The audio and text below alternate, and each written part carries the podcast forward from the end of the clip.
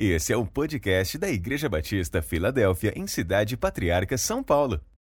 Para conhecer um pouco mais de nosso trabalho, acesse www.ibfpatriarca.org.br. E também nos siga nas redes sociais, pelo Instagram ibf.patriarca e pelo Facebook IBF Patriarca. Graça e paz, meus queridos irmãos. Com muita alegria que nós estamos para compartilhar a palavra do Senhor. Hoje, 22 de abril, dia de descobrimento do Brasil, que o Senhor sare a nossa terra, sare a nossa nação, como falou Moisés. Que o Senhor venha com graça sobre as nossas vidas, sobre as nossas famílias. Nós, no final, ao orarmos pelos pedidos, também estaremos orando pelo Brasil. E eu gostaria de compartilhar um texto que tem chamado muito minha atenção, que é a carta de Paulo a Timóteo, 2 Timóteo, capítulo 4, versículos 9 em diante, que diz o seguinte: Procure vir logo ao meu encontro, pois Demas, amando este mundo, abandonou-me e foi para Tessalônica. Crescente foi para a Galácia e Tito para a Dalmácia. Só Lucas está comigo. Traga Marcos com você, porque ele me é muito útil para o ministério. Enviei Tíquico a Éfeso. Quando você vier, traga a capa que deixei na casa de Carpo, em Troade, e os meus livros, especialmente os pergaminhos. Alexandre, o ferreiro, causou-me muitos males. O Senhor lhe dará retribuição pelo que fez. Previna-se contra ele. Porque se opôs fortemente às nossas palavras. Na minha primeira defesa, ninguém apareceu para me apoiar, todos me abandonaram. Que isso não lhe seja cobrado. Mas o Senhor permaneceu ao meu lado e me deu forças. Amém. Nós estamos vivendo um dia que eu diria que Paulo compreenderia o que nós estamos passando. Porque nós temos nessa carta de Paulo ao seu discípulo amado Timóteo uma demonstração clara, pessoal, da fragilidade do apóstolo, da humanidade do apóstolo. Paulo estava vivendo um momento de prisão estava vivendo um momento de solidão e, consequentemente, um momento de angústia, de dor, quem sabe de sofrimento. E quem sabe você que está me assistindo neste momento está se identificando com isso. Quantas pessoas têm sido afetadas no seu emocional? Quantas pessoas têm sido afetadas nas suas emoções, no seu na sua noite, no seu sono. E aqui Paulo diz: olha, primeira coisa, procure vir logo ao meu encontro. A versão atualizada diz: procure vir comigo depressa. Nós estamos nesses momentos de isolamento social e tenho certeza que nós gostaríamos muito de ter vários encontros com familiares, com amigos, encontros presenciais. Isso reforça o sentimento que nós encontramos em toda a Bíblia, de seres humanos como nós. Nós não temos aqui um super-herói apostólico, Paulo, com uma oração forte, poderosa. Nós não temos aqui o grande teólogo que escreveu inúmeras cartas. Nós temos aqui um ser humano que está passando por dificuldade como eu amo a Bíblia, porque eu me identifico com ela. Quantas vezes nós não nos sentimos como Paulo? Olha, todo mundo me abandonou, estou sozinho, estou aqui me sentindo abandonado. Primeira coisa que eu quero dizer para você: você não está sozinho. Mas nós vamos falar um pouquinho depois mais sobre isso. Mas eu quero reforçar desde o começo: nós não estamos sozinhos. Em todos os momentos, Deus está conosco. Mas Paulo também aproveitou o momento de solidão para fazer uma avaliação muito interessante. E eu quero reforçar dois personagens aqui. Primeiro, Lucas, o médico amado, que escreveu o livro de Lucas e o livro de Atos. Lucas está comigo. Pessoas fiéis, amigos que estão ao nosso lado. Como precisamos cultivar, valorizar as boas amizades. O reino de Deus é feito de amigos. Jesus disse: Olha, eu já não vos chamo de servos, e sim de amigos. Como diz a canção, não existe nada melhor do que ser amigo de Deus. Nós precisamos entender isso. Que o mesmo modelo que Deus quer conosco de relacionamento, nós devemos ter com o próximo. Igreja é comunhão. Esses dias irão passar, logo nós estaremos e é muito mais estaremos juntos e é muito mais importante do que a reunião aqui, as cadeiras estão vazias.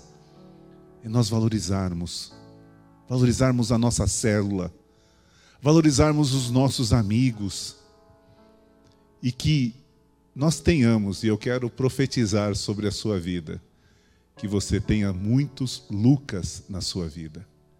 Pessoas que em todas as situações, em todos os momentos, estejam ao teu lado.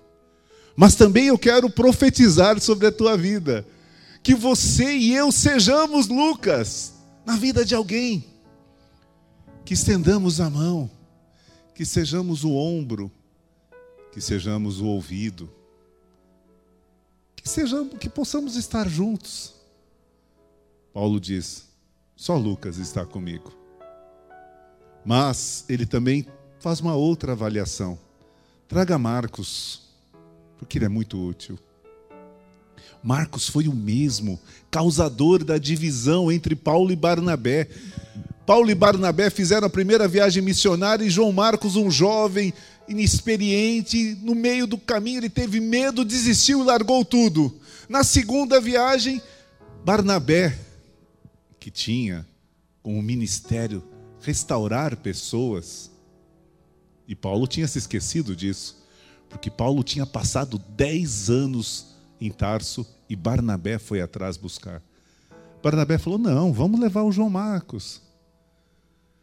Não, ele já pisou na bola uma vez, não vou dar outra oportunidade, não. E eles dividiram. Teve, a Bíblia fala que teve uma não pouca discussão. Cacá, esse não pouca discussão é um eufemismo para quebrar o pau. Discutiram a ponto de se dividirem. Graças a Deus pelo Barnabé. Porque João Marcos só escreveu o Evangelho de Marcos. Só. Às vezes nós somos tão rígidos com as pessoas.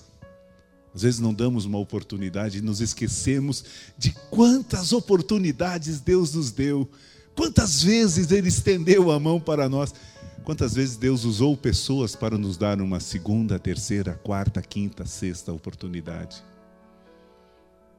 Graças a Deus que o apóstolo diz: traga João Marcos, traga o Marcos, ele é muito útil. Ele tinha reconhecido. Nós precisamos valorizar as pessoas que estão conosco na caminhada. E às vezes eles estão cansados, porque às vezes nós estamos cansados.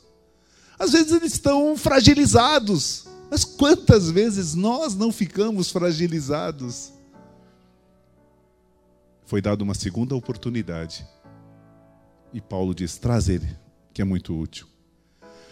Mas também Paulo diz: quando você vier, traga a capa. Ia chegar o inverno. Tanto que Paulo diz: viaje antes, traz a capa, traz os livros. Ah, os livros, como os livros são preciosos. Como é difícil se desapegar dos livros. como é difícil. Traga os livros, principalmente os pergaminhos. Quem sabe Paulo ia revisar ali a carta de Filipenses. Traz para mim. Paulo estava colocando o que era importante, o que ele precisava. Meu querido e minha querida, Deus nunca deixará faltar sobre nós aquilo que precisamos. Nesse tempo de pandemia, existem algumas frases que se tornaram clichês, lugar comum, que você já me ouviu falar muitas e muitas e muitas vezes. A gente repete às vezes até demais. Mas eu vou repetir mais uma vez. Nesse um ano e pouco de pandemia, você pode ter perdido algumas coisas e muitas pessoas perderam muitas coisas, mas o que você precisava não te faltou, que Deus tem cuidado de você. Quem sabe você teve que aprender a viver sem algumas coisas, mas o maná não faltou. O maná não deixou de cair, porque Deus cuida de nós. Deus cuida das nossas vidas. E tanto que Paulo achava que aqui era o fim, e acabou não sendo ainda. Paulo ainda teve um tempo de ministério. Nós precisamos só aprender o que é precioso, o que é importante. Mas Paulo, na sua carta pessoal, nessa autoavaliação, ele diz: olha, o Alexandre, que algumas versões antigas chama de latoeiro, ferro, ferreiro, qualquer coisa parecida, me causou muitos males. Que o Senhor lhe dê retribuição. Mas lá na frente também ele estende a mão para Alexandre. ah, eu sou apaixonado pelo Deus da segunda, da terceira, da quarta, da décima, da centésima oportunidade. Deus é especialista em recomeços. Deus é especialista em nos colocar em pé novamente. Deus é especialista em não levar em conta as nossas transgressões, as nossas iniquidades, os nossos pecados, e nos dar uma nova oportunidade. Que Deus maravilhoso. Só que Paulo diz: olha, cuidado, tenha sabedoria, discernimento sobre essas coisas. E aí, Paulo também expressa a sua decepção. Paulo humano. Se fosse usar uma hashtag, Kaká, essa carta nós poderíamos dizer Paulo Sincerão, que é uma das hashtags que, hashtags, né, que tem bombado. Paulo Sincerão. Olha, na minha primeira defesa, ninguém, ninguém apareceu para me apoiar. Todos me abandonaram, todos, todo mundo. Estou sozinho, estou aqui sozinho. Mas Paulo lembra. Hum, Deus, Deus sabe, cada um sabe, que não lhe seja cobrado. Paulo não começou a cantar sabor de mel. Vocês vão ver, não. Paulo disse que não seja cobrado. Quem sabe algumas pessoas te decepcionaram nesse período. Quem sabe algumas pessoas têm te decepcionado nesse período. Antes de você cobrar, antes de você jogar pedra, pergunte-se a si mesmo: eu não tenho decepcionado alguém? Eu não tenho faltado com alguém? Poxa, ninguém me liga. Você liga para alguém? Ninguém me manda uma mensagem. Você manda mensagem. Que não seja aquelas reenviadas. Não, mensagem pessoal. Faça como Paulo, que não lhe seja cobrado. Zera e recomeça. Nós precisamos aprender nesse tempo que Deus nos deu essa oportunidade de autorreflexão e autoconhecimento, de que tem coisas que não são importantes. Nós precisamos deixar o fardo pesado das mágoas, amarguras, rancor, ressentimentos e jogar fora, porque a palavra de Deus nos diz: olha, fardo do Senhor é leve é com esse fardo que eu e você temos que caminhar, com fardo leve. E aí, Paulo, e eu estou encerrando, Paulo relembra uma verdade fundamental.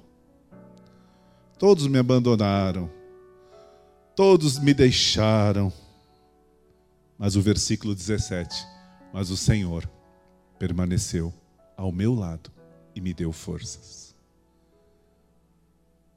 Tenho certeza que o Senhor está aí com você. O Senhor está aqui conosco. Ele sempre está ao nosso lado. Ele conhece as nossas lágrimas. Ele conhece o choro do nosso luto. Ele conhece o choro das nossas perdas. Ele conhece o choro da nossa dor. E Ele nunca, em momento algum, nos abandona. Em momento algum Ele nos deixa. Por isso que a Bíblia, ele diz, o profeta Isaías diz, ele será chamado Emanuel, Deus conosco, Deus presente, Deus que está sempre ao nosso lado. E não apenas está ao nosso lado. Eu quero dizer para nós nessa noite, se nós chegamos até aqui, é porque esse versículo se, tem se cumprido na nossa vida. O Senhor permaneceu ao meu lado e me deu forças. Eu posso fazer desse versículo uma realidade para mim. Porque se eu cheguei até aqui, 22 de abril de 2021, é porque em todo esse período o Senhor esteve ao meu lado e me deu forças. Eu tenho certeza que Ele fez o mesmo com você. Ele está fazendo com você. Por isso, meu querido e minha querida, entenda, por mais difícil que as situações possam parecer, por mais decepcionante que sejam as atitudes das pessoas, o Senhor está ao seu lado. E Ele te dará forças para você continuar a sua caminhada. E eu encerro com o versículo 18: O Senhor me livrará de toda obra maligna. Pode o inferno inteiro se levantar contra nós. Muito mais são os que estão conosco do que os que estão com Ele. Porque o anjo do Senhor acampa-se ao redor do que os teme e os livra. E o apóstolo diz: O Senhor me livrará de toda obra maligna e me levará a salvo para o seu reino celestial. Não se esqueçam que nós estamos falando de alguém que estava preso, se sentindo abandonado, mas ele não perdeu o foco de que Deus estava ao seu lado, estava lhe dando forças, e ele sabia que a sua caminhada continuava. A ele seja a glória para todo sempre. Amém.